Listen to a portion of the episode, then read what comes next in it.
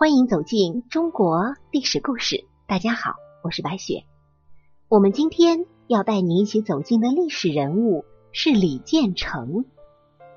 李建成是唐朝的第一个太子，他在世的时候为唐朝的建立立下了汗马功劳，但是他最终却没能登上皇位。在史书上，为了维护李世民的形象，对于李建成。多有曲解，但不可否认，李建成他也是一个非常有能力的人。如果按照正常情况，那么在李渊百年之后，李建成就是大唐的下一任主人。可惜的是，半路杀出一个李世民。李世民虽然是王爷，但是却领兵南征北战，为大唐的建立和统一做出了卓越的贡献。李世民功绩显赫，手底下能将意识辈出，在军队中拥有极高的声望。有一句话说的非常好，那就是“枪杆子里出政权”。自古以来，手握重兵之辈都会受到上位者的忌惮，而李世民在军队中的声望，自然也让李建成感觉受到了威胁。为了确保他自己地位的稳固。他也是做出了很多的努力，其中最明显的就是将受到李世民信任和倚重的大将幕僚全部调走，以此来削弱李世民的势力。不过可惜的是，李世民的府中有才能的人的确是太多了，所以最后李建成还是输了。而对于玄武门之变，历代文人都有很多看法。在我们看来，李建成是皇太子，军功也不弱，而且还得到了李渊的支持，并且李渊还是开国皇帝。可是他却没有分配好李建成和李世民两兄弟的权利，导致这两个兄弟之间的矛盾是日益加重，势如水火，从而导致后来的玄武门之变。李建成被射死，而李世民成功取得皇位。那么，李建成他败在了哪里呢？首先，我们先来看一看唐朝当时的历史环境。在公元六幺七年，李渊听从李世民的建议，晋阳起兵，一举进攻长安和洛阳。那个时候的隋朝已经处在摇摇欲坠的边缘。由于隋朝连年征战，穷兵黩武，民怨四起。国力空虚，面对李渊等人的反叛，杨广无力抵抗，最终被杀死，隋朝灭亡。六幺八年，李渊称帝，改国号为唐，并且封李建成为皇太子，李世民为秦王，而李元吉是齐王。这个时候，大家的名分实际上已经定下了。可是这个时候，全国。他还没有统一呀，大家还是在四处征战，而李世民恰好主要是军事方面的统帅，而这也为他以后积蓄人才、建功立业提供了良好的机会。其次，李世民超高的军事才能也在为他积蓄着力量。公元六二幺年，李世民率军围困洛阳王世充。并且击败了元军窦建德，逼迫王世充投降。就这样，在获取洛阳之后，李世民以此为后方，慢慢发展，逐步有了染指皇位的野心。而在全国没有统一之前，李渊为了确保战事顺利，给了自己儿子比较大的权力，还让李世民开设天策府。可以独立招揽人才与办公，使得他的势力不断壮大。而李建成却只有太子之实，却没有兵权。这样以后，让两个儿子的矛盾那是日益加重，愈演愈烈，最终导致玄武门之变。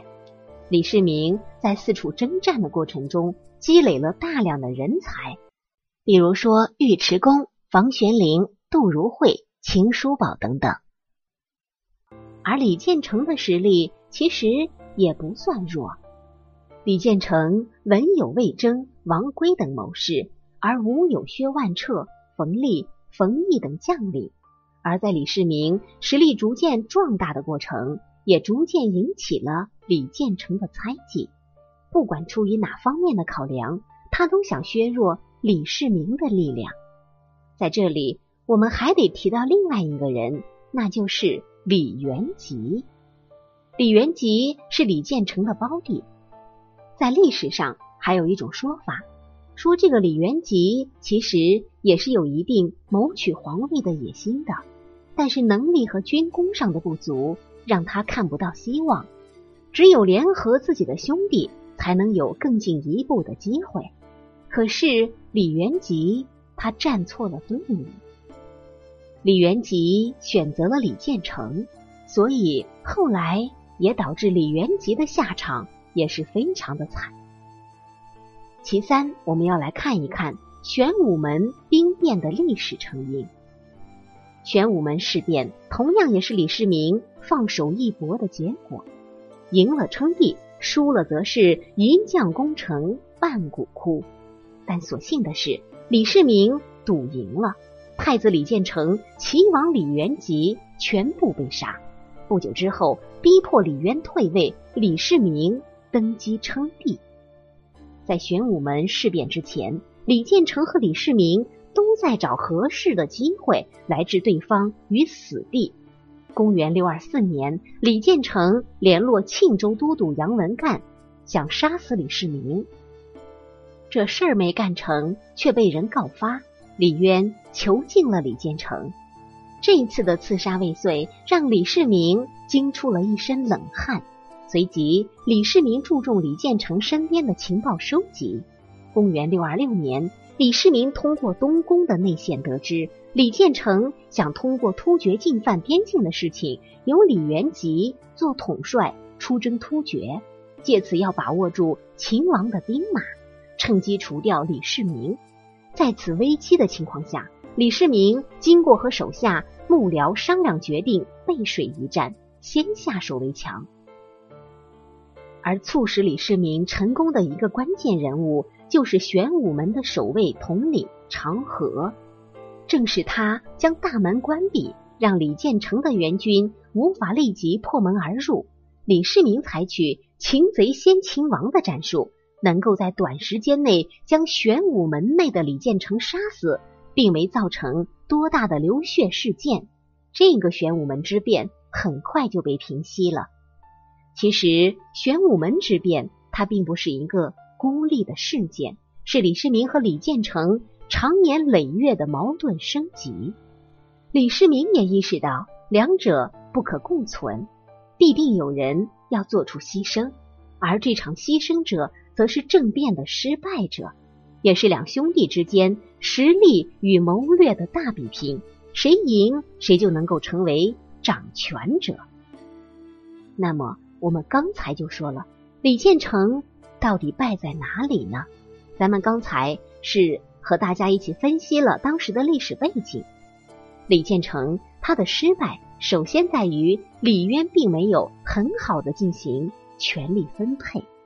李建成封为太子，却没有什么兵权。李渊没有统一全国之前，处处重用李世民，给予了他很大的兵权。这也使得李世民的势力不断的壮大，逐渐才萌发取缔皇太子的野心，而李建成则是空有太子之名。他的憋屈，他的恐惧，也是导致两兄弟之间的矛盾加重的原因。李渊这么做，自然也是有他的道理。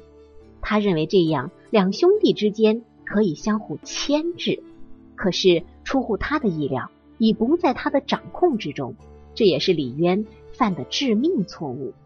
其实，在整个夺嫡的斗争中，太子李建成始终都没有对秦王李世民真正的动过杀心。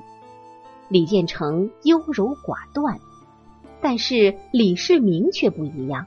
李世民胸怀大志，想要成就一番伟业，同时他又不得不选择不择手段。包括亲情、兄弟情，能抛的都可抛弃。而且李世民不断的拉拢人才，在军中威望极高。朝堂之上，很多文官武将、功勋之臣都是保持中立的态度。这说明李建成的太子之位其实已经名存实亡，得不到众人的支持，也因此导致在他与李世民的斗争当中，李世民总是占据主动位置。还有一点就是李建成缺乏政治斗争的觉悟，没有预料到李世民居然会铤而走险，奋起反抗，置之死地而后生。玄武门之变也是李世民经过周密的部署，早已经安排好了的。可是李建成却还被蒙在鼓里，他缺乏那种对世事的洞察能力。这种种所向，都能够显示出李建成其实并不是一个合格的皇帝人选。玄武门兵变，李建成被杀死，李世民成功上位。那么，李建成的妻子后来又有怎样的结局呢？李建成的妻子是北朝望族贵女郑观音。郑观音祖辈世代为官，家世显赫。隋炀帝大业十年，郑观音嫁给了唐国公李渊长子李建成。出嫁之时，郑观音只有十六岁，而李建成已经二十六岁了。二十六岁的年龄成婚，在古代来说绝对算是晚的了。李建成可能在郑观音之前还有过婚事，但是史料上对此却并无记载，也就只能当他是成婚比较晚了。不管李建成之前有没有娶妻，郑观音成为他的妻子，不久也将是大唐的太子妃。隋朝末年，隋炀帝暴政。引发全国各地起义反抗，作为其中的一支，李渊父子几人最终获得胜利，并且建立了唐朝。义宁二年，李渊建国称帝之后，作为长子的李建成则被李渊册立为太子，而郑观音作为李建成的嫡妻，也理所当然的被封为太子妃。可以说啊，这个郑观音离皇后之位。只有一步之遥。可是，在武德九年，她的丈夫李建成在玄武门被秦王李世民所杀之后，使得一切都成空谈。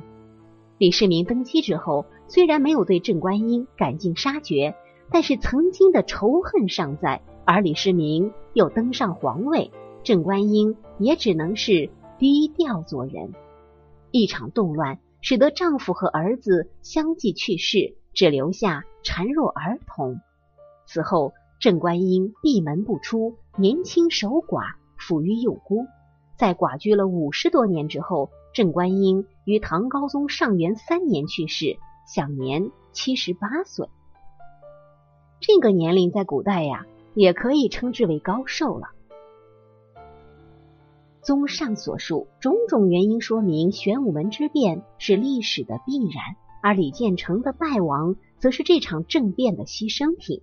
值得庆幸的是，李世民登基之后，开创了贞观之治，建立了一个大唐盛世，他的功绩远远大于了他的过。好了，朋友们，本期的故事到这里就结束了，感谢您的收听，下期。我们将和您一起走进纵横家张仪的故事。我是白雪，下期再见。